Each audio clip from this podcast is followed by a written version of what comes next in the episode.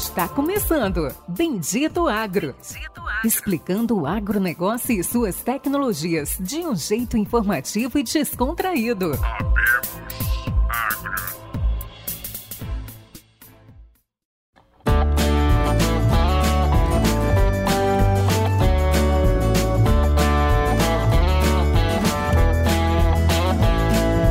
Sejam todos bem-vindos, meus amigos, minhas amigas, nossos ouvintes, seguidores, parceiros do Bendito Agro, a mais um episódio muito especial. Hoje um episódio bem diferente, um primeira, primeiro episódio que nós vamos falar sobre o mercado de peixe, o mercado de pescados, em especial aí o mercado da tilápia. Um entrevistado que sabe muito aí, a gente ficou quase uma hora aí no, no bate-papo antes de começar a gravar. Hoje o nosso entrevistado é Juliano Kubica, de 42 anos, veterinário pela USP, especialização em administração de empresas e indústrias frigoríficas. Hoje o Juliano é gerente geral da Feeder Pescados, interior de São Paulo. Dá um alô para o nosso ouvinte, Juliano. Seja bem-vindo. Opa, tudo bem, Luciano? Obrigado pelo convite. É um prazer enorme conversar com vocês. E como não poderia faltar, e nunca falta, porque se ele faltar a gente não grava, Pericles Brilhante. Dá um alô para os nossos ouvintes, Pericles. Fala, nossos amigos ouvintes. Está começando agora mais um episódio do Bendito Agro. Hoje, né, como não poderia faltar, eu falo isso em todo episódio, porque todo episódio temos um convidado novo, um convidado especial. A gente vai falar de um assunto que a gente nunca abordou, não, a gente não sabia quase nada, não sabia nem direito. Pra vocês terem noção, o Luciano falou rebanho em vez de cardume, tá? Então, assim, pra você ver o nosso nível de conhecimento em pescado. Mas a gente tá aqui para aprender. Pô, Pex, eu perguntei como que fala o rebanho do peixe, cara. Ó, me queimando nos, nos ouvintes aí. Bom, mas faz parte, né, realmente. É um negócio novo, muito novo, pra, pelo menos para mim, eu não tenho conhecimento desse mercado. Espero que nossos ouvintes aprendam muito. E não esqueça de curtir, favoritar, compartilhar esse episódio. Por isso que nós estamos aqui por vocês, para levar o conhecimento. Então, nos ajudem a expandir e crescer os números aí do projeto do Bendito Agro.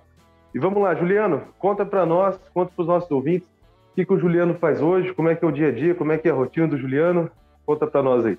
Bom, vamos lá. O que faz um gerente geral de peixe, Juliano? É, bom, eu sinceramente sempre fui um apaixonado por peixe, né? Uma coisa meio que vocação, gostar sempre gostei. E mas acabei entrando na faculdade de veterinária não exatamente por isso, mas pensando em produção de alimentos realmente. E, enfim, e desde então, né, graduação foi em 2002 e desde então trabalho com, com aquacultura, desde a faculdade, e, e, e fui trilhando aí um caminho dentro dessa cadeia, passei por é, pelos seus diversos elos, né, desde genética, né, reprodução, engorda, indústria, comércio, e, e até por conhecer 360 graus essa cadeia, acabei tendo a oportunidade de dirigir esse projeto hoje do, do Grupo MK Sabe.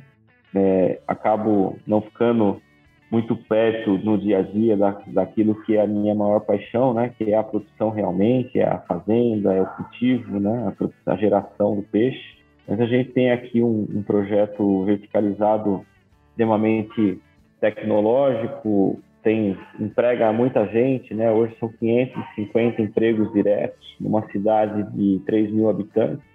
É, a geração de empregos indiretos é estimada em mais de 2 mil pessoas.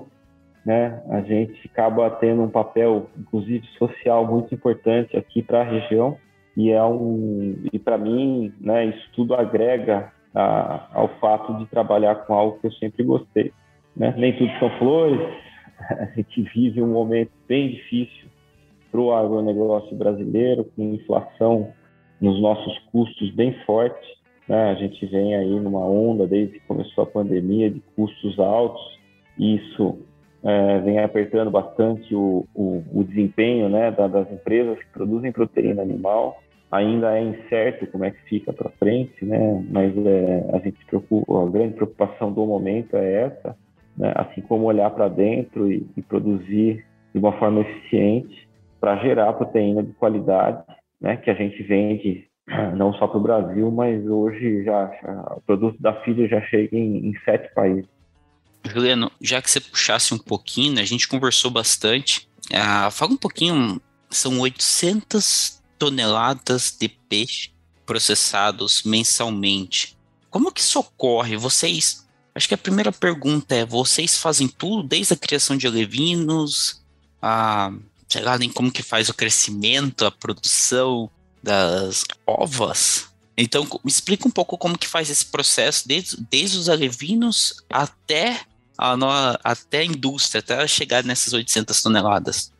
É, a gente, na verdade, a gente, é, nossa especialidade é o processo de recria, que é o, como se eu recebesse um pintinho aqui, né? Mas é bem pequeno, de uma grama. Recria, engorda e depois a, o processo, né? Indústria, produção de farinha, geração de produtos e comércio. Na reprodução a gente não atua ainda, né? A gente entende que é importante ter bons parceiros e né, nada impede de atuar um dia, mas hoje não é o foco. E isso é, assim, são muitas engrenagens conectadas todo dia, né? A gente vive um, uma cadeia extremamente longa quando comparar com frango. Então, o peixe hoje, quando o peixe chega com uma grama aqui, ele vai sair da propriedade com nove meses, mais ou menos, né? Entre ele fazer a recria e fazer a engorda por ser um processo tão longo, a gente vive, um, vive de planejar. Né? A gente tem que saber sempre o que, que você vai abater daqui nove, dez meses.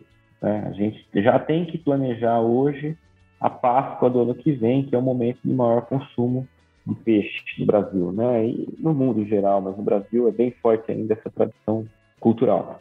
Então, é, e, eu acabo vivendo essa conexão, né, entre o que, que você coloca de alevino olhando para um mercado que vai acontecer daqui 10, 11 meses, né?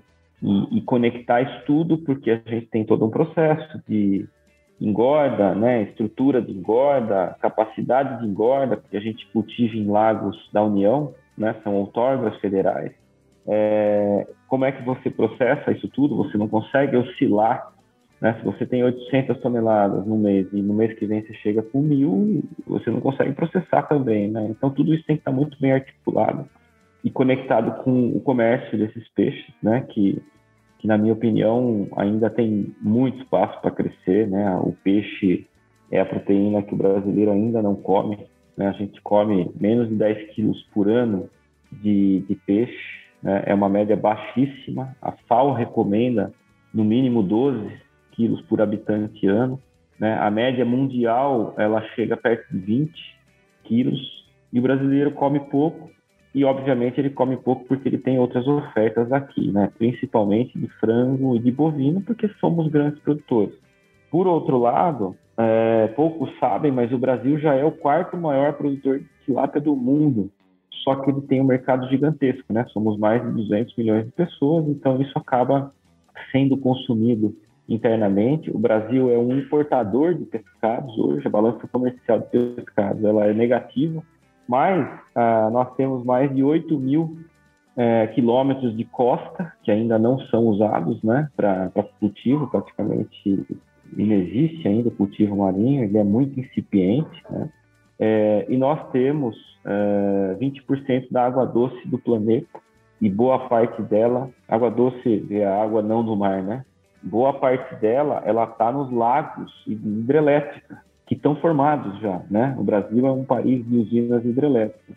A nossa geração, nossa matriz energética, ela é voltada para a geração em usinas.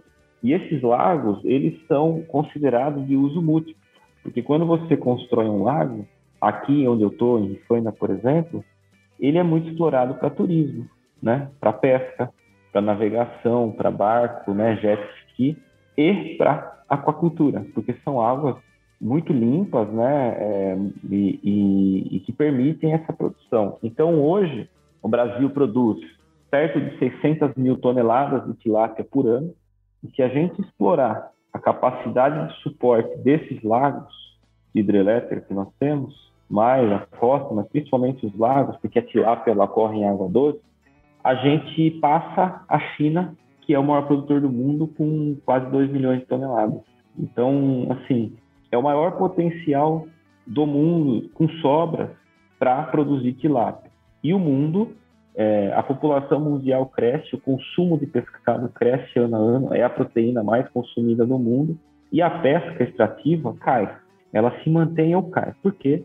tende a cada vez menos você ficar caçando, entre aspas, ali o peixe do mar, né, o pescado do mar. Então a aquacultura gradualmente ela ocupa esse espaço. Hoje, mais da metade do peixe, do pescado consumido do mundo já é de cultivo. E para que isso continue acontecendo, vai ter que se produzir mais. Então, se a gente olhar lá para 2050, o aumento populacional e a demanda de proteína de pescado, é, ela vai precisar crescer quase que dobrar. E aí o Brasil figura como a principal promessa, né? Eu digo promessa porque existe todo um, um caminho a se trilhar por aí e quando a gente olha para a foto do momento, ela não é tão legal, né? A gente tem custos altíssimos no mundo todo, né? E, e as cadeias de proteína estão sofrendo com isso. Mas, uh, mas o, o, cenário de longo prazo é, é muito forte e otimista para o Brasil como grande produtor de tilápia e deve figurar ali primeiro e segundo em mais 10 anos.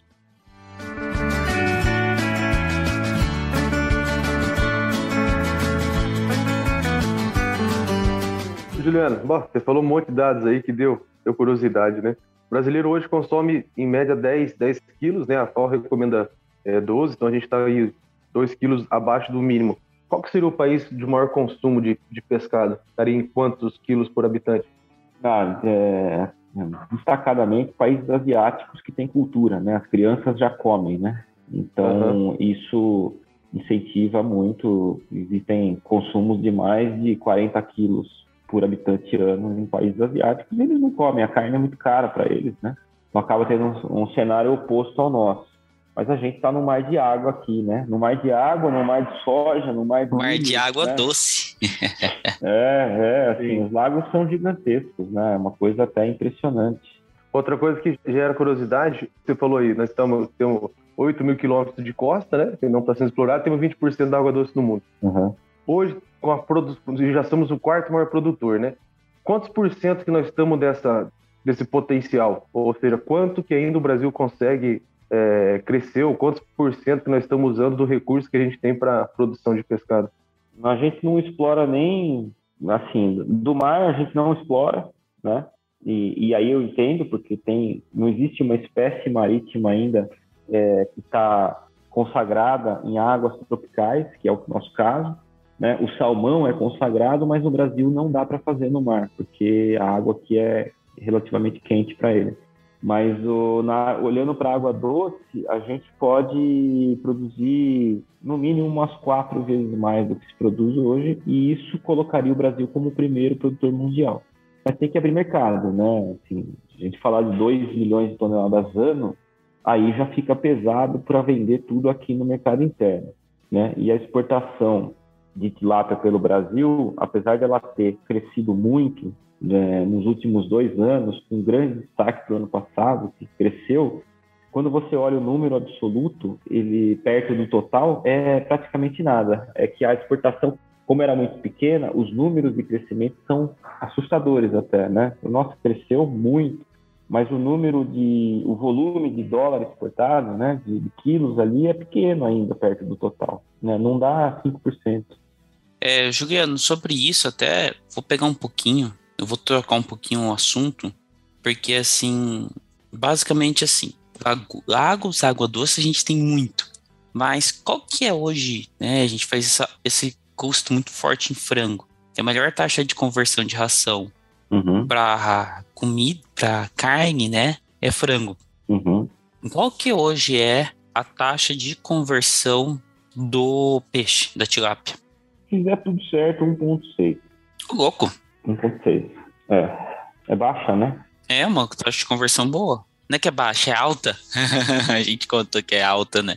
É, é ela é assim, ela pode ser melhorada, eu acho ainda também, né? Com genética e com nutrição, né? É um caminho a ser trilhado, né? Gradualmente, assim como o rendimento da carcaça, né? o quanto você tira de filé por quilo de peixe, são todos todos índices que, que com o tempo eles são melhorados mas a, o, o, fato de ser um animal que não regula a temperatura do corpo favorece, né? Porque ele não gasta energia para se aquecer, né? Como um, um mamífero faz, né?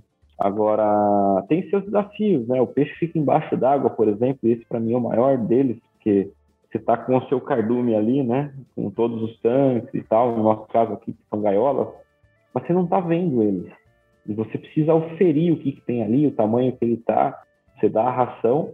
A gente tem software que estima o tamanho que ele está, mas você não está vendo. Né? O boi, você passa ali no pasto e você olha se ele está bem, está tudo bem, né? O próprio frango, você olha no galpão. O peixe, se você olhar para a piscicultura, você não vê nenhum, né? Tem que... É submerso, né? Então, tem alguns desafios muito importantes e também ele exige, como ele vive, no nosso caso aqui, né, em tanques, tanques rede, que são as gaiolas, ele, ele vive 100% dependente da ração que a gente fornece, ele não consegue acessar um alimento natural.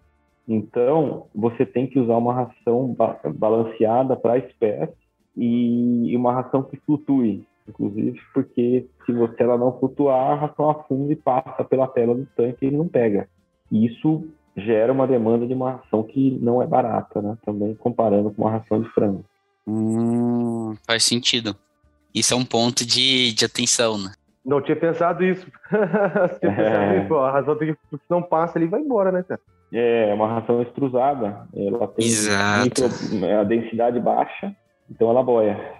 Luciano, não sei se você vai, vai lá. Tem tanta pergunta que eu quero fazer, a gente pois vai é, levantando cara. a mão. Vai lá. É, vou fazer logo, você fez a última.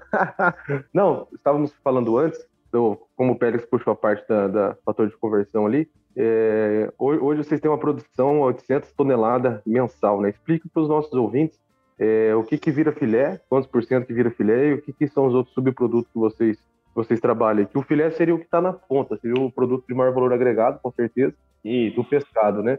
Mas eu fiquei, achei muito interessante tudo que você explicou, quantos por cento que é o filé, quanto que vira ração, quanto que vira carcaça.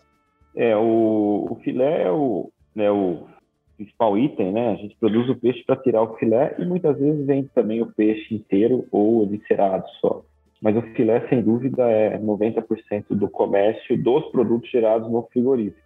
Mas nessas 800 toneladas, a gente vai ter ali 5% de pele, 3% de escamas, 30 a 35% de filé e um saldo ainda de 60% do espinhaço, que é a famosa carcaça do peixe, né? Então, é, a gente, no nosso caso, né, a gente implantou uma indústria de produção de farinha e óleo de peixe, que pega esse espinhaço, é, a gente manda por esse espinhaço por chute pneumático, né? Então ele vai para outra fábrica sozinho, literalmente, ele cai numa num blow tank e segue sozinho e, e, ele é transformado em farinha e óleo também. Então, hoje, dessas 800 toneladas que chegam, 100% dela, inevitavelmente, são aproveitadas de alguma dessas maneiras, né? Quer seja com o filé, com a pele, que hoje é comercializada, com a escama, que é comercializada, e com a farinha e o óleo do peixe, que são bastante usados em indústria de nutrição animal, principalmente para a indústria de pet né, de alimentação de pets. É uma das indústrias, Pérez, puxando o que você estava falando aí, né? É uma das indústrias mais rentáveis. Pois é, mas assim, queria. Eu não quero desviar o assunto, porque tem tanta coisa que eu quero perguntar.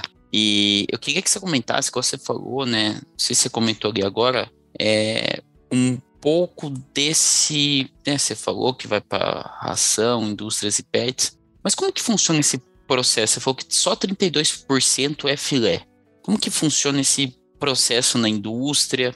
Ah, existe um, uma indústria especializada que só vocês usam? Ou hoje o filé tem alguma outra coisa como pele que vale muito dinheiro?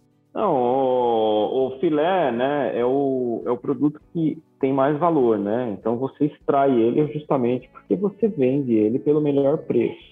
Mas hoje a, o, a demanda por eficiência e por comércio de 100% do que você gera ela é, eu diria que já é vital para a indústria. Se a gente só pegasse a tilápia, tirasse o filé e vendesse, estaríamos com um sério problema, né? Porque eu teria toda a sobra, gastaria para dar um destino ambientalmente correto para isso e não seria rentável. É, então, a gente tem que a gente traz, chega com esse peixe vivo na indústria, é uma indústria, no nosso caso, 100% voltada para a tilápia, né? Então elas estão recepcionadas vivas, tem todo um protocolo para bem-estar animal e a gente para extrair o filé acaba tendo como consequência pele, escama, carcaça, farinha e óleo.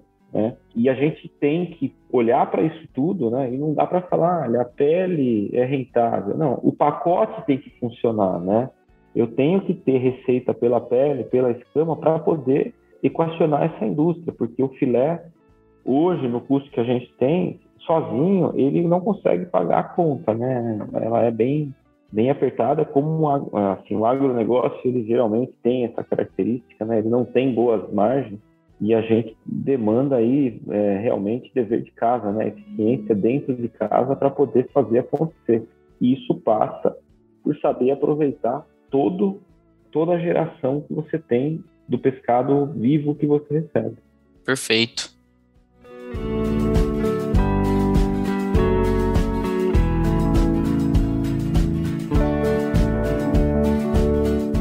Juliana, a gente falou um pouquinho de como você funciona a criação, é, como que é a quantidade que é vendida, um pouco do destino.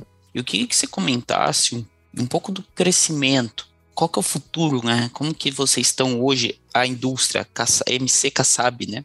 MSC Kassab. M Kassab. M Kassab. Aonde vocês querem chegar? Hoje vocês já estão falando assim, vamos esperar passar esse momento turbulento e a gente volta a crescer. Não, a gente, assim, a gente é parte de um grupo de 94 anos de história. Né? É, é, a, é a unidade mais nova, mais jovem, tem, tem 12 anos só. É, e é um grupo que tem por característica ser extremamente comprometido com os seus negócios, com a formação, com a questão de regulamentação dos seus negócios, né? E, inclusive é muito bem visto, inclusive pelo próprio pelas instituições reguladoras por isso. Então, e, e, associado a isso, a gente tem o pé muito no chão, né? não tem loucura. A gente olha para o mercado de uma forma otimista, é, mas com pé no freio em virtude da, do cenário atual que ainda é incerto. Então, não tem é, oba-oba de crescimento, tem sim de eficiência dentro de casa. Né? Isso a gente é extremamente comprometido em buscar todo dia, né, melhoria contínua, enfim, todo o aparato que rege uma boa conduta dentro de casa, mas a gente olha para o mercado hoje com um pouco de preocupação e isso nos faz ainda é, ter o pé no freio, né, acelerar, mas com o pé em cima do freio ali, porque a gente quer fazer de uma forma segura. Ô Juliane, para quem está nos ouvindo, a gente sabe que existem muitas instituições que apoiam, né, tanto privada quanto pública, o agronegócio, quando a gente vai falar de grão, de soja, de milho, né? Como que funciona isso no mundo, no mundo do pescado? Hoje o cara que tem, ah, pô, tô, ouviu o episódio, tem lá uma fazenda e tá ouvindo, quer fazer um tanque peixe, quer começar. Onde que parte? Assim, Teria uma Embrapa, é, o governo apoia, o governo tem linhas de financiamento para isso. Como que seria, como que ele vai partir do estudo dele? Pô, se eu criar peixe aqui, onde que eu vou vender, onde que eu vou entregar? Porque a logística operacional do pescado tem que ser rápida, né, Juliano? É, a recomendação é que ele procure suporte com alguém que entenda, né? Primeira coisa, né? O barato, para não fazer o barato, o barato que sai caro, né? De querer partir, porque é uma indústria que está ficando grande e está restringindo quem erra. É, mas uh, a Embrapa tem uma, uma unidade em, no Tocantins, Embrapa Pesca e Agricultura, que é bem grande, tem algumas linhas muito fortes já de, de estudo né, e, de, e de publicação de informações. É, o governo tem a Secretaria de Agricultura e Pesca, né, que são juntas, né, agricultura e pesca, mas é, acho que não preciso falar que a gente está no Brasil, não é tão simples assim, né? É um país gigantesco e achar que o governo vai pegar na sua mão para você fazer alguma coisa, né? Você vai ter, dependendo do estado, é uma dificuldade grande em licenciamento ambiental, né? Por uma falta de compreensão, geralmente, porque o maior interessado na água de cultivo é o criador, né? Se ele tiver uma água ruim, ele não tem o peixe. Então, é quase que óbvio e isso é, precisa ser lembrado sempre, né? Mas a, a gente aqui, por exemplo, nós temos toda a, a regulamentação, todas as outorgas e tudo, mas não é tão simples de ter no Estado. E, e crédito passa pela mesma coisa, porque existem linhas, mas elas são bem difíceis de ser atingidas. Né? Linhas de crédito. Produtor de peixe, ah, vou, vou criar peixe, vou pegar crédito.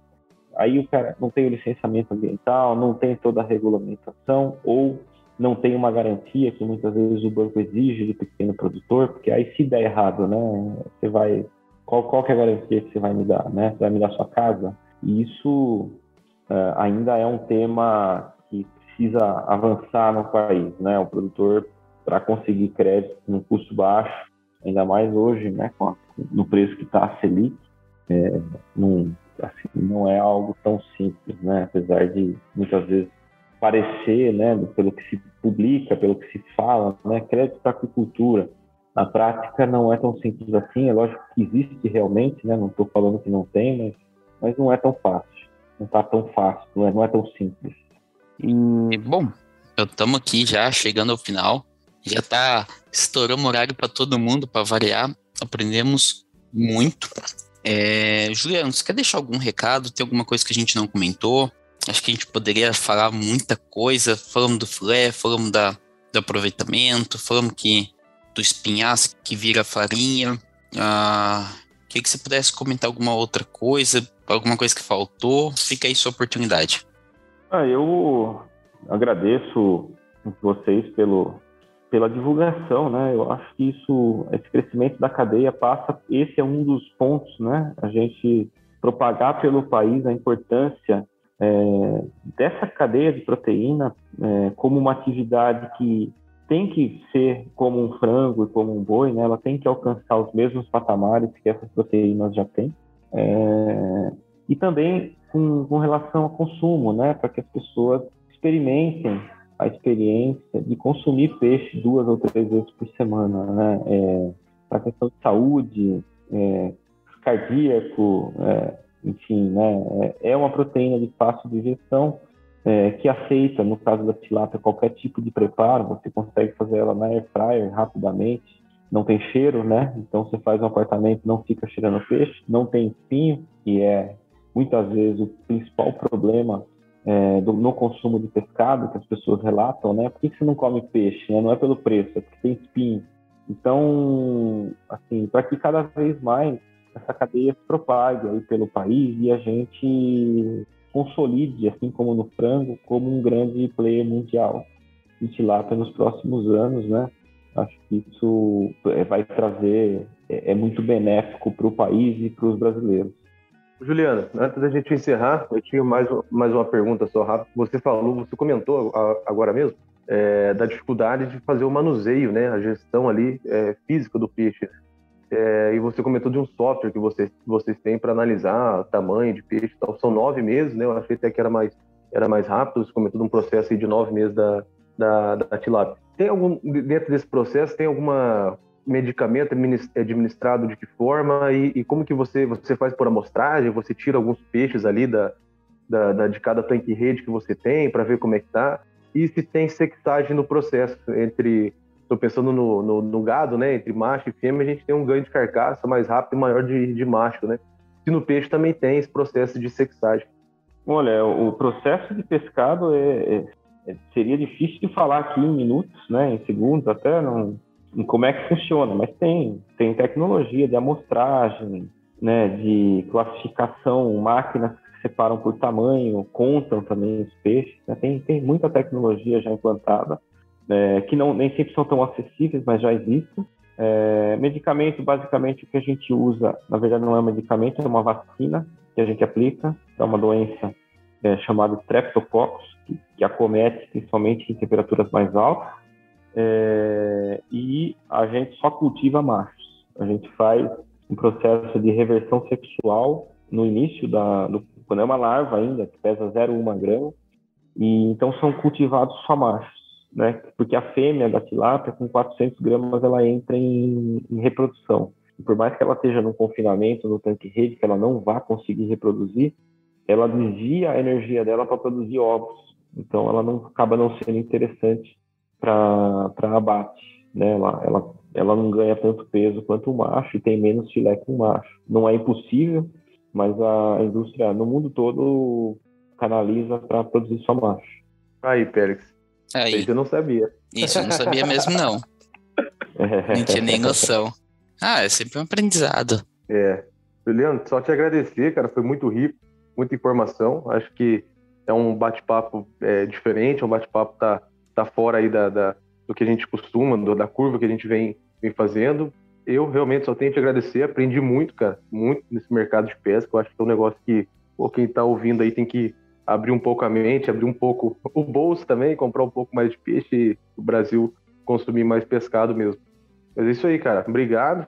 Pedir pro pessoal curtir, compartilhar e favoritar. É isso aí.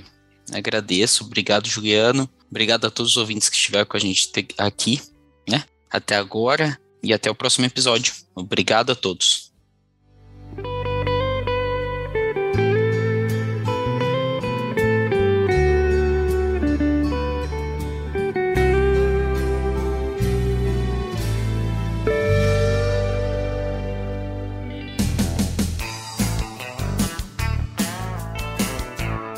Você ouviu Bendito Agro. Acompanhe o nosso programa nos principais aplicativos de podcasts e fique por dentro das tecnologias envolvendo o agronegócio.